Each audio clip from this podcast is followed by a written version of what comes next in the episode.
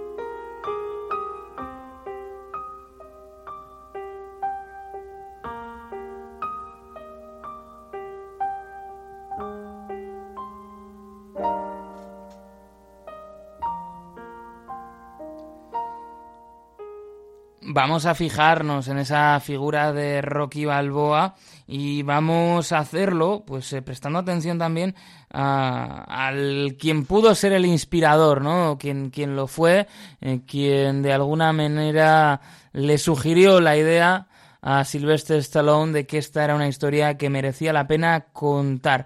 Y es que hay muchos que han apuntado a lo largo de los años que el verdadero Rocky existe y que mm, es eh, Chuck eh, Webner, un hombre, un tipo duro, un eh, boxeador estadounidense muy desconocido, pero que, al igual que le sucede en la película Rocky, pues tiene la oportunidad de boxear contra el más grande, ¿no? No es Apollo Creed, sino en este caso Chuck Webner tuvo la oportunidad de boxear frente a Mohamed Ali. Eh, era un tipo, pues bueno, mm, todo un em, peleador, eh, un tipo muy, muy duro, un auténtico guerrero de ascendencia judía.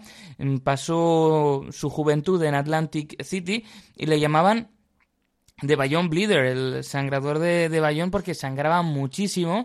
Eh, esto le ha pasado a otros boxeadores, ¿no? Pues esa cuestión en, las cejas, esa eh, fragilidad que hacía que apenas recibiera golpes enseguida se abriese y empezase a sangrar y em, pues eh, realmente eh, esto era, era un problema sobre todo por su estilo de ir muy a la guerra, de no protegerse e ir con todo.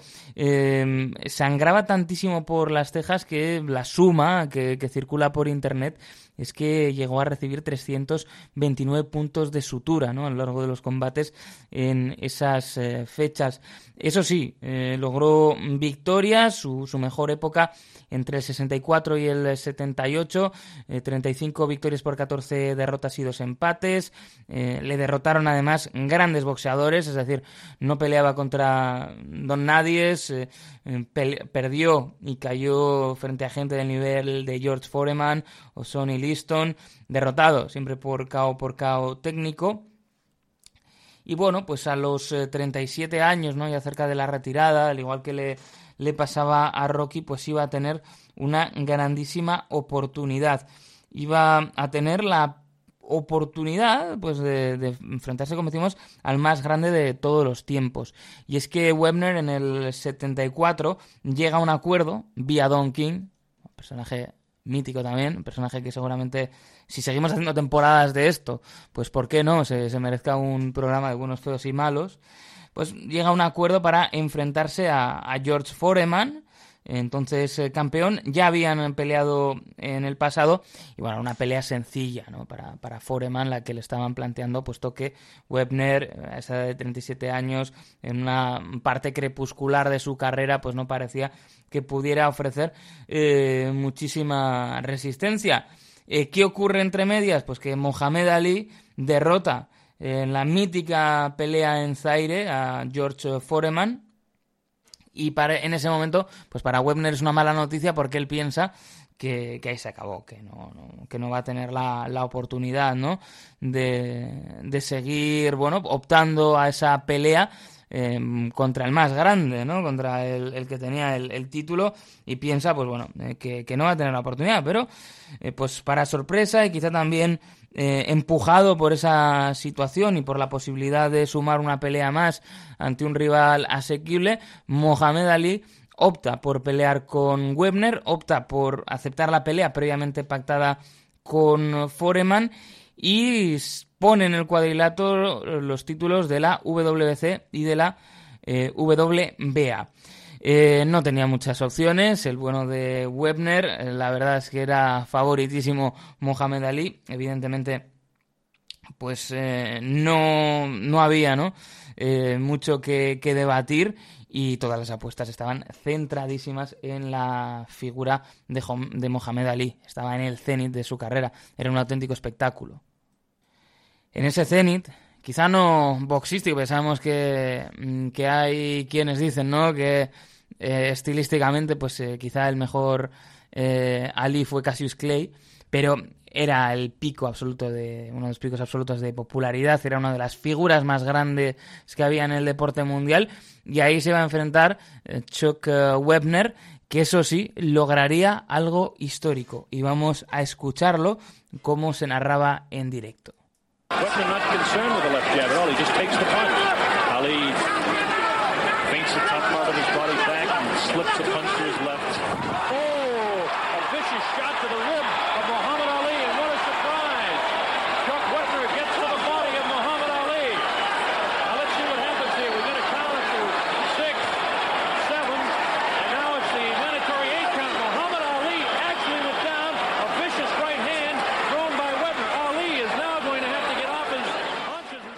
conseguía el bueno de Chuck eh, Webner eh, derribar en el noveno asalto a Mohamed Ali. Mucho debate si es un pisotón, eh, si es más un golpe legítimo, pero cayó al suelo.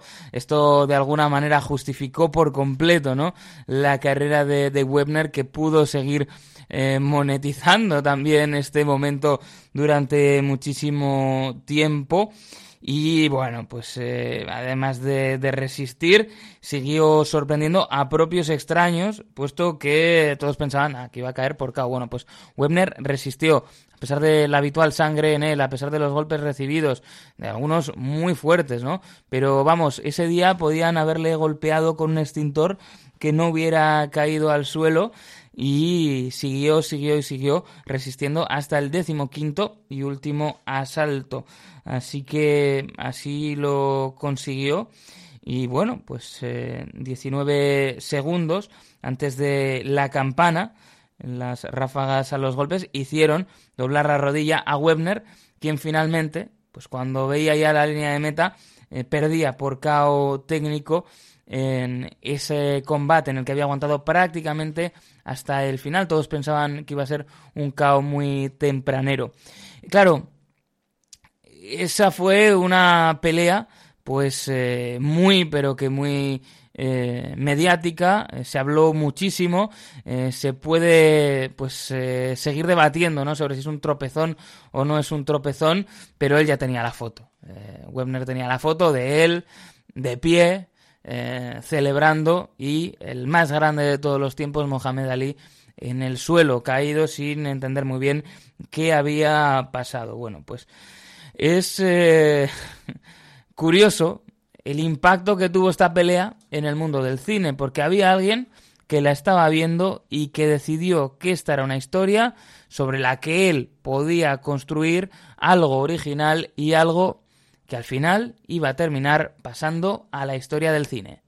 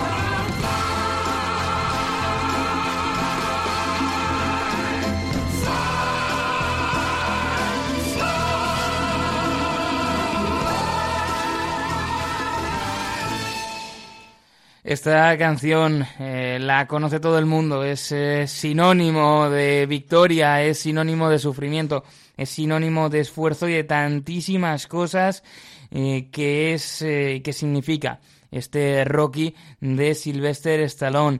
Lo cierto es que el actor, en el momento en el que, bueno, él crea, él impulsa este proyecto, comparte bastantes vínculos con, con Rocky. Él había tenido una vida diferente, había estado incluso por, por el mundo, eh, pero eh, era un tipo que en aquel momento lo estaba pasando muy mal económicamente. Y es que es eh, verdad que él había hecho una apuesta muy importante por la interpretación, quería que fuera su vida y las cosas en aquellos años, en esos años 70, en una época bastante pesimista para el mundo y para los Estados Unidos, no le estaban yendo tan bien como esperaba. Bueno, no tan bien como esperaba, es que no le estaban yendo para nada bien. De todas esas cosas que compartía eh, Sylvester Stallone con, Rocky, una de ellas que no podemos pasar por alto, eh, pues eh, tiene que ser en este caso ese afán de luchar, de, sobreponerse. Él, por, por, el uso de los forceps durante el parto, un mal uso en ese caso, mm, pues él había tenido, él sufre de una, una parálisis en partes de, de su cara, eso le da también, ¿no? Pues esa mirada tan particular eh, que, tiene Sylvester Stallone y que seguramente eh, con el paso de los años, ¿no? Pues el uso de la cirugía estética tampoco ha ayudado y a él le, hicieron bullying de niño y una de las respuestas, ¿no? Que tuvo, pues fue eh, el ponerse fuerte, el ser un, tipo duro y en, seguir hacia adelante. él va a la universidad, pasa por, por Suiza incluso, en el American College en, en Suiza, eh, pues bueno, eh, tiene esa oportunidad de pasar por ahí, en el cantón de, de Bod, y después, a su vuelta en los Estados Unidos, del 67 al 69, eh, estudia interpretación en la Universidad de, de Miami. Él está muy convencido en ello y es verdad que bueno pues le, le llegan no algunas primeras apariciones tiene la oportunidad eh, de, estar en el mundo del cine, em, pero eso sí, em, el precio a pagar fue importante. Porque, bueno, primer eh, rol protagónico es una película eh, pseudopornográfica o de, de porno soft, que además, bueno, se llamaba The Party at Kitty and Studs, pero que posteriormente pues vuelve a lanzarse como Italian Stallion eh, pues un poco haciendo eh, referencia al propio nombre de Stallone y al eh, sobrenombre que tenía el personaje de, de, Rocky Balboa y que le había hecho tan popular, ¿no? había hecho también una obra también de, de, carácter erótico y esos son años en los que, bueno, pues realmente él hace todo esto porque necesita dinero que, un dinero que pueda mantener con vida ese sueño de ser actor, ese sueño de pues hacerse un nombre en el mundo de la interpretación. Es en ese, bueno, pues esa situación, esos años 70 eh, complicados para Stallone, donde va surgiendo, ¿no? La idea de esta película que finalmente le iba a hacer muy famoso. Eh, tiene pues algunos eh, papeles eh, muy, muy pequeños. Aparece, por ejemplo, en el Bananas de, Woody Allen, ¿no? Esto es una curiosidad. Película muy, divertida. Es verdad, esas pelis locas de los primeros años de Woody Allen, quizá no la más eh, divertida de todas. Aquí somos, por ejemplo, fanáticos de La Última Noche de, Boris Grushenko. Y como digo, pues eh, bueno, pues él tiene la oportunidad de ver ese Mohamed Ali contra Chuck Webner y en tres días, inspirado por lo que había visto, él escribe el, bueno, guion de, Rocky.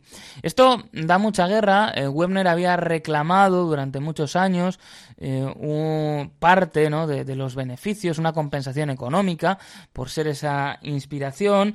Eh, Stallone durante muchos años, pues bueno, eh, había reconocido esa inspiración, pero decía que eh, el personaje era un personaje original. Eh, finalmente ya en los 2000 sí que llegaron a un acuerdo, un acuerdo que no se hace público después de que el boxeador demandase a, a Stallone. Y bueno, pues esas inspiraciones vienen ya también, ¿no? De, otros personajes, como por ejemplo eh, Rocky Graciano.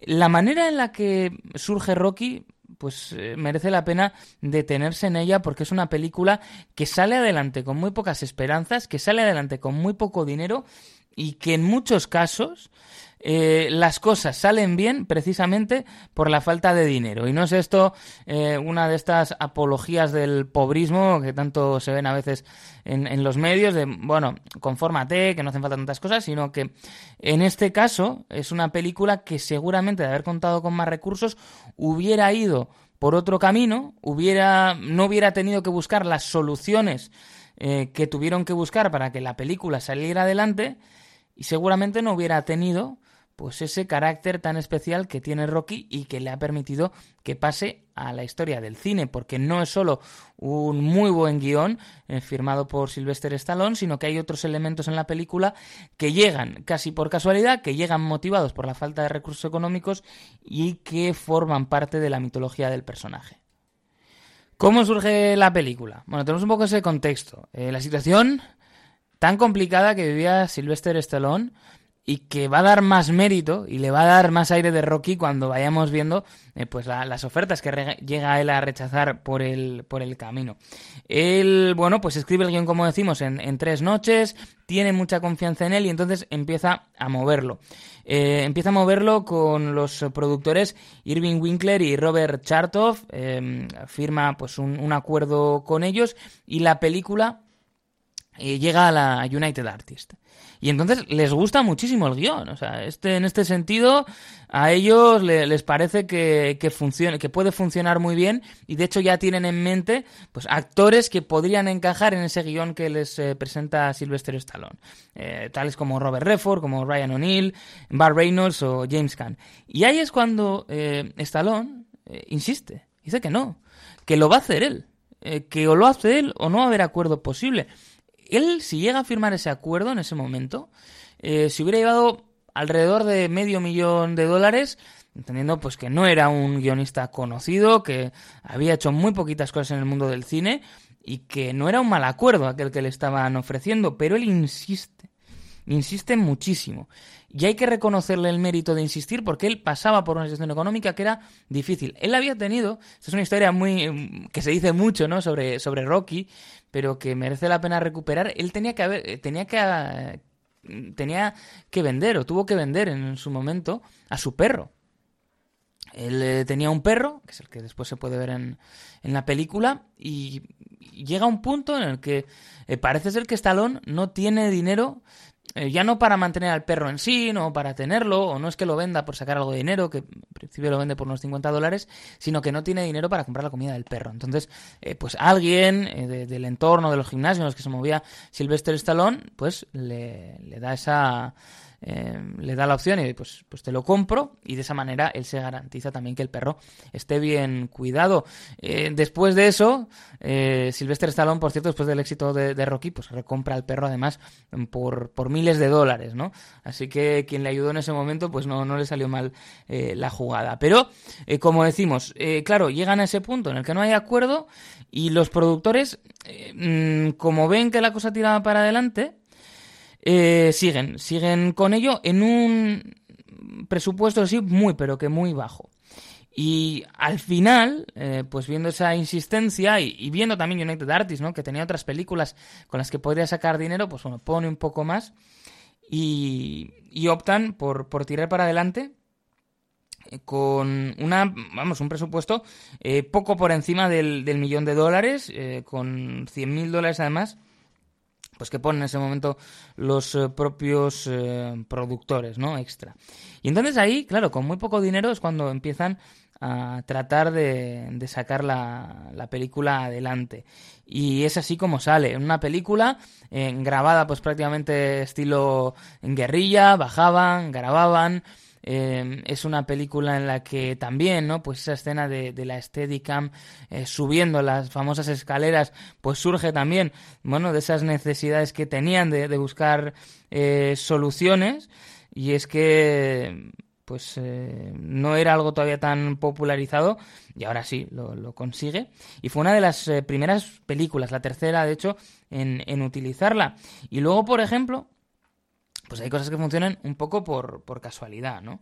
Eh, porque la música eh, pues eh, iba a ser eh, muy muy icónica y no iba a ser la, primera opción realmente. Iba a ser David Shire, marido de, Talia Shire, que era la actriz más famosa o de las más famosas de las que participaban en la película. Y bueno, pues él iba un poco a, adecuarse, ¿no?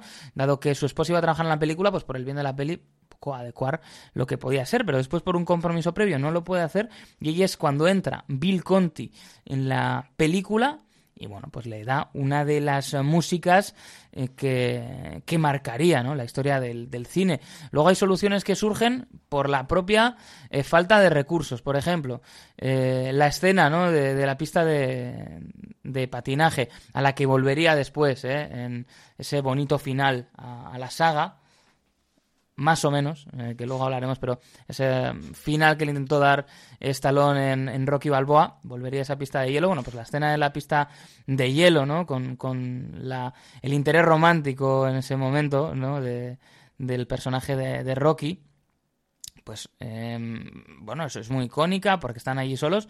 Bueno, están solos porque no se podían permitir contratar extras. La cosa iba muy ajustada, entonces por eso salen pues con esta idea que le dejan, ¿no? Y que está, está de noche. Momentos también, como momentos de la pelea, donde es todo, ¿no? Una visión muy oscura alrededor, donde vemos a los peleadores, es por esa misma razón, ¿no? Por eh, que eh, no podían permitirse extras eh, para todo y entonces se opta por esas soluciones. Bueno, pues todo eso, por eso decíamos antes que le va dando un carácter muy especial a la película. Pero más allá de todo esto, el enganche es ese personaje y es una película que dentro de ese contexto del cine estadounidense de los años 70, con el que comparte muchos elementos, tiene también un toque optimista que no era tan sencillo encontrar en las películas de aquellos años, mismamente, sin irnos más lejos, en las películas con las que compitió Rocky para ganar el Oscar a la mejor película aquel año. Es una historia con la que es muy fácil conectar, es esa historia del, del underdog que tantas veces no hemos visto en el cine, pero funcionando de esta manera pues eh, como un engranaje perfecto. El personaje de, Rocky Balboa pues nos muestra ¿no? a ese boxeador eh, pues eh, prácticamente jornalero, un tipo que no ha estado en los grandes escenarios, que se acerca también pues bueno a momentos de decadencia en, en su carrera y que tiene que trabajar en cosas quizá de dudosa no moralidad para para seguir adelante. Entonces lo que sucede, pues muy bien retratado en la película, es algo que hemos visto tantas veces, eh, que es que el campeón del mundo, Apollo Creed, pues mm, bueno, tiene una pelea preparada, va a ser un grandísimo combate eh, para celebrar ¿no? el bicentenario de los Estados Unidos. Y como ha pasado tantas veces en el, en el deporte, en el boxeo, bueno, pues el que iba a ser su contrincante finalmente no puede participar. Y ahí se ve, pues también esos movimientos de marketing y decir, bueno, pues le voy a dar la oportunidad a un boxeador local.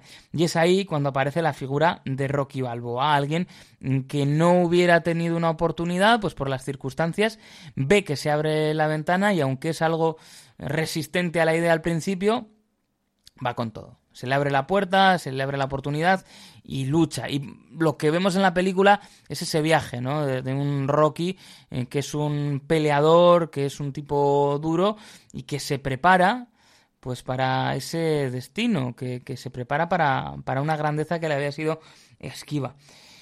Y además de que funciona muy bien, pues todo ese interés romántico, ¿no? Con, con Adrian, es la, la, que va a ser después la, la esposa de, de, Rocky, la hermana del mejor amigo de, de, Rocky, de Polly, un personaje al que según va avanzando la saga, pues se le va cogiendo cariño, a pesar de que sea un tipo, por momentos, un tanto insufrible. Y bueno, pues llega la pelea y una de las grandezas que tiene esta película es que claro, em, pues no sale por, por lo sencillo. Que hubiera sido completar la sorpresa, que es que gane el combate Rocky. Bueno, pues alerta spoiler, si alguno no ha visto Rocky, había tiempo, eh, no, no gana, pero en el fondo sí que lo hace, ¿no? No gana la pelea, pero aquí la victoria se, se, presenta de otra manera y la victoria es todo lo logrado. Y ya habrá tiempo, y luego lo veremos pues en la saga, de dotar al personaje ya de esa patina de éxito, de triunfo, de popularidad, sino que aquí es el triunfo de un... Eh, eh, ciudadano medio, ¿no? De un eh, tipo que, que, lucha en el día a día, pues cómo es capaz de enfrentarse a Apollo Creed y acaba perdiendo, eh, eso sí, a los puntos y acaba resistiendo el combate y acaba además pues con ese momento, ¿no? romántico. Bueno, pues una película que funciona muy bien y que después, como ahora iremos comentando, dio lugar a toda una saga en la que sí, pues los intereses económicos seguramente tuvieron más que ver y donde también pues la calidad cinematográfica no siempre se mantuvo, aunque, y hay que reconocerle a Stallone, pues hizo un esfuerzo final y todavía podemos decir que se está haciendo por honrar la saga y dotarla de buenas películas.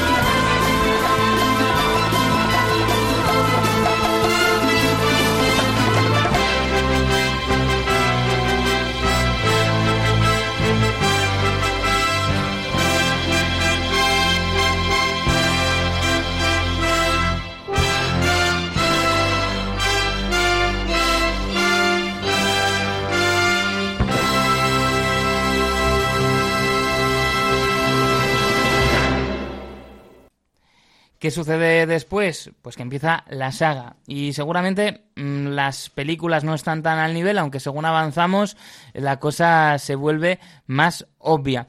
En eh, Rocky 2 lo que sucede es, bueno, de primeras eh, falta un, uno de los elementos eh, principales que había funcionado muy bien en la película, es la dirección de John G. Avildsen, que aunque se le ofrece la oportunidad de dirigir esta segunda parte de la ya convertida en saga, pues decide que no lo va a hacer porque está en fase de preproducción de Fiebre del Sábado Noche.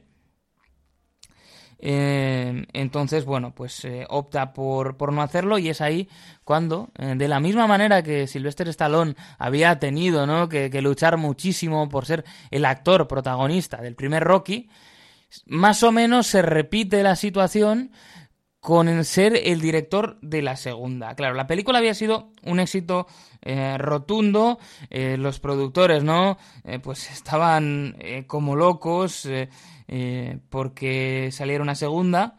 Winkler y, y Chartov pues estaban diciendo, oye, esto hay que, hay que exprimirlo porque había sido un exitazo.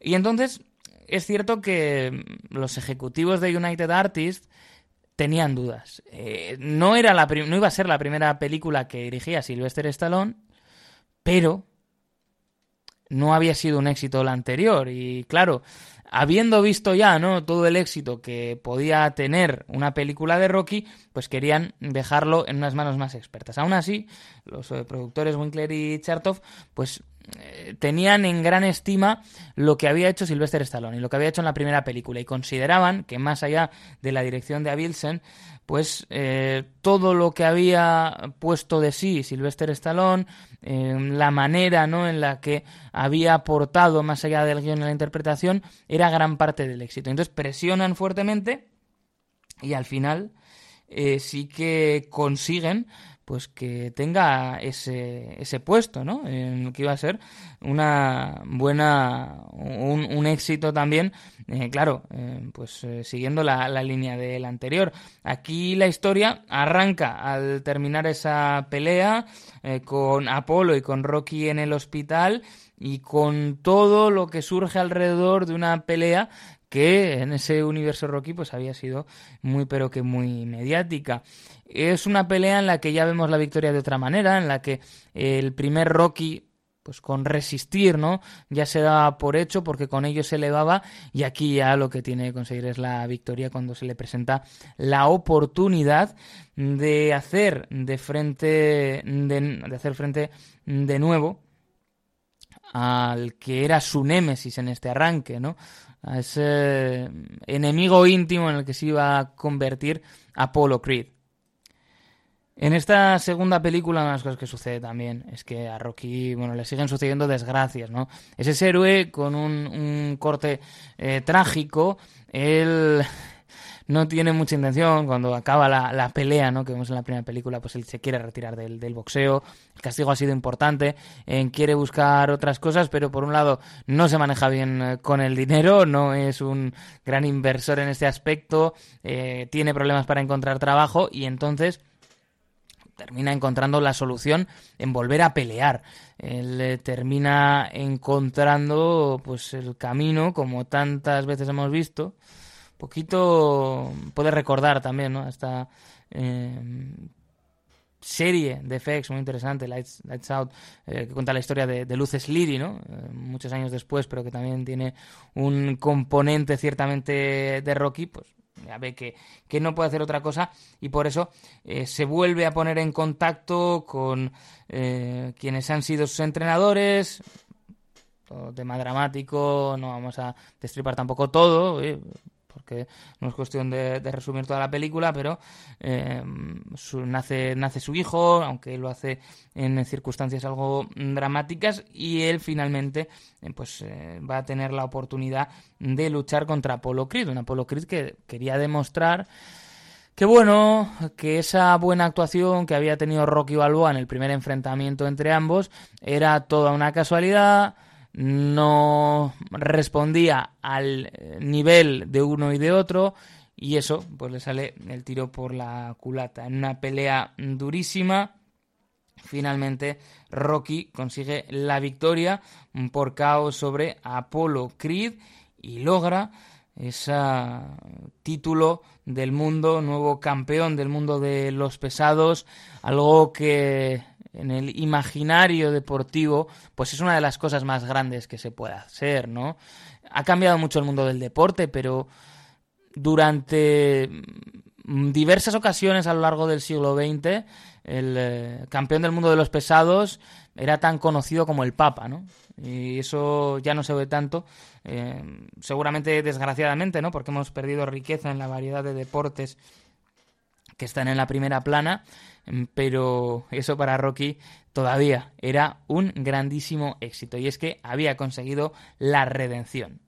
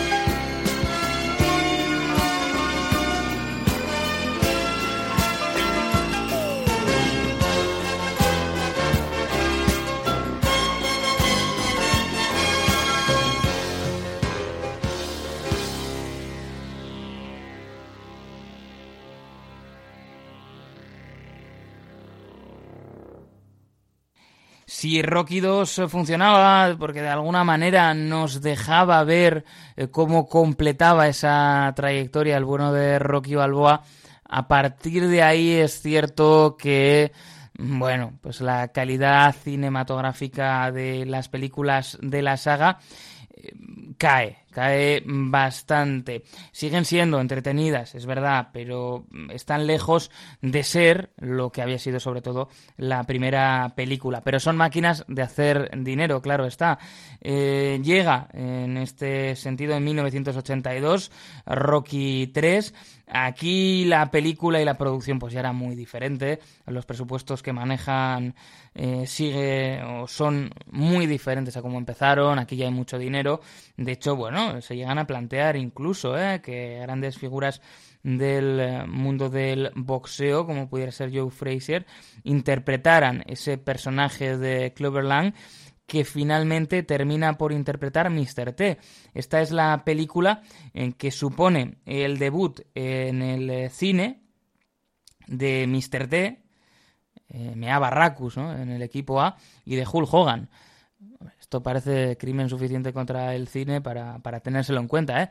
Y miren que, que Hogan eh, es un referente que, de hecho, Hulk Hogan iba a tener un buenos, feos y malos, y en ese proceso dije, mejor primero hacemos uno de, Rocky Balboa y hablaremos del, bueno de, de, Hulk Hogan. Pero esta es una película con, dinero, es una película que ya está hecha pues para llevar a mucha gente a, las salas de cine y que tiene también mm, sus virtudes, es verdad, pero que está lejos de, de ser lo que habían sido las dos anteriores, sobre todo como decimos la primera. Aún así, no se preocupen que la franquicia todavía podría ir cayendo más abajo. ¿Qué nos cuenta esta película la evolución de Rocky Balboa? Bueno, pues eh, nos lleva a ese Rocky ya, eh, que es una auténtica estrella, que tiene fama, que tiene dinero y que incluso participa en exhibiciones y empieza a ser acusado de estar eligiendo rivales que son sencillos. Ha tenido 10 defensas consecutivas por aquello de, mantener el título. Y es eh, cuando entra en James Clapper Lang, el personaje interpretado por Mr. T. Hay cosas en la película que si uno las mira desde la atalaya del tiempo no nos vamos a engañar, no han envejecido bien del todo. En los comentarios, ¿no? Cargados de referencias sexuales que hace eh, Lang sobre la esposa de, Rocky, cosas por, por, el estilo. Y bueno, pues con todo mm, seguimos eh, con ese esquema habitual en el que a Rocky le pasan muchas desgracias y es capaz de sobreponerse. Pero aquí lo que íbamos a ver, y es interesante en ese final, es esa vuelta, ¿no? Al personaje de, de Apollo Creed y cómo, después de que tras haber caído y haberse levantado en esa eh, constante de la historia de Rocky frente a Clubberland, pues la película termina eh, con los que han sido dos rivales, eh, como han sido Rocky Balboa y Apollo Creed, peleando para demostrarse quién es el mejor, pero en este caso de forma deportiva, de forma amistosa, y la película de hecho congela sin que sepamos quién ha sido mejor en esa pelea privada que están teniendo en el gimnasio. Y sí que es un momento que dentro de que la película pues no, funciona tan, tan bien como otras, eh, sí que hay que considerarle cómo refleja eso, ¿no? Eso que dicen muchos boxeadores, que después de haber peleado, que después de haberlo dado todo en el ring, eh, se convierten en amigos y que su, bueno, eh, esa cosa tan especial que se forja en el ring, pues queda para siempre. Esto solo hemos podido escuchar a muchos boxeadores eh, decir eso y cómo desde fuera pues nos puede parecer algo extraño, pero tiene todo el sentido del mundo cuando, cuando han estado ahí, ¿no? Y cuando les ha unido algo tan potente. Después de eso nos vamos al 85 y nos vamos a una película eh, relevante quizá si nos atenemos a algunos análisis geopolíticos y algunas tensiones que siguen eh, permanentes, como es eh, Rocky 4, que es una película, que es un drama deportivo, pero que hay que entender en todo momento en clave de lo que fue la, la Guerra Fría, ¿no? Y de un momento en el que, además, bueno, seguramente eh, como prueba también de quién empezaba a ganar, ¿no? Eh, los deportistas soviéticos se planteaban ese dilema. Eh, el deporte amateur, tal y como lo entendían ellos, sabemos que es un amateurismo pues eh, que no es comparable a lo que era un deportista eh, amateur en las sociedades capitalistas, en el sentido que estos eran deportistas que se dedicaban prácticamente en cuerpo y alma al deporte, lo que sucedía era que no tenían la oportunidad de salir fuera, ¿no? A competir o, bueno, en este caso, hacer deporte por esos eh, grandes salarios. Y en un momento en el que empieza, empieza a romperse esa barrera, empiezan a llegar los deportistas soviéticos al deporte profesional también en los Estados Unidos. Y así se presenta la llegada de Iván Drago, el personaje que interpreta eh, Dolph Lundgren y que es el villano perfecto para Rocky Balboa. Rocky Balboa, encarnación del sueño americano, se enfrenta a Iván Drago, que es una especie de casi cyborg soviético que ni siente ni padece y que incluso en una pelea de exhibición le quita la vida al gran amigo, eh, al gran amigo competidor de Rocky como Apollo Creed. ¿Qué sucede ahí? Pues otra vez, después de un drama, Rocky que se levanta y que lucha contra el mundo si hiciera falta eh, por ser ese héroe que necesitaban y que tanto gustaban los Estados Unidos. Es verdad que eh, después eh, Sylvester Stallone pues ha comentado que no era su intención hacer un relato tan maniqueo y que si el mensaje que queda es ese, no, que no hizo también su labor. De hecho, en el remontaje, pues sí que cambian algunas cosas y bueno, no es la historia eh, tan en blanco y negro, podemos decir, como si se vio en esa película original, que por otro lado, pues es hija de, de, su tiempo y todavía se sigue volviendo a ella y es una época en la que los villanos soviéticos no eran extraños en las películas de acción estadounidense. Esta es una película icónica, eh, que no necesariamente buena y eso sí, todavía le quedaba guerra por dar al bueno de Rocky.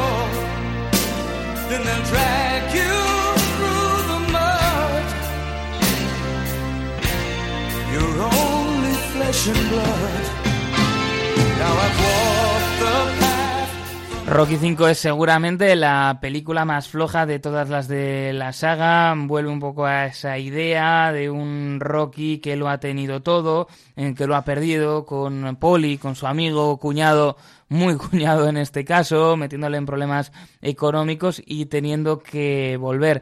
Es una película que tiene un valor importante para Sylvester Stallone. Eh, en ella em, participa eh, Sage, eh, su hijo, que, fallecería en el año 2012. Pues en algo que, que, también no pues ha marcado al actor desde entonces y que tiene el retorno de John G. Avildsen a la dirección. Aún así, la película es eh, floja y seguramente explica por qué, muchos años después, porque este llega en 1990, en 2006 hay un intento mm, ya de darle eh, el final a esa saga de eh, Rocky, con Rocky Balboa, una película que funciona muy bien, dirige Stallone de nuevo y le da un final más que digno con un Rocky ya muy veterano, eh, un Rocky eh, que se ha quedado viudo y que pues trata de sobreponerse ¿no? a todo lo que ha ido perdiendo.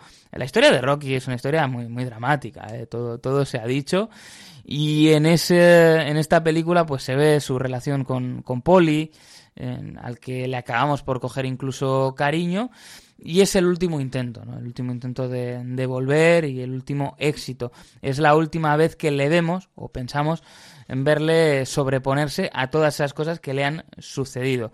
La película funciona bastante bien, merece la pena verla y está a la altura no a la altura de la primera película, pero sí que es una película pues bastante mejor que algunas de las secuelas.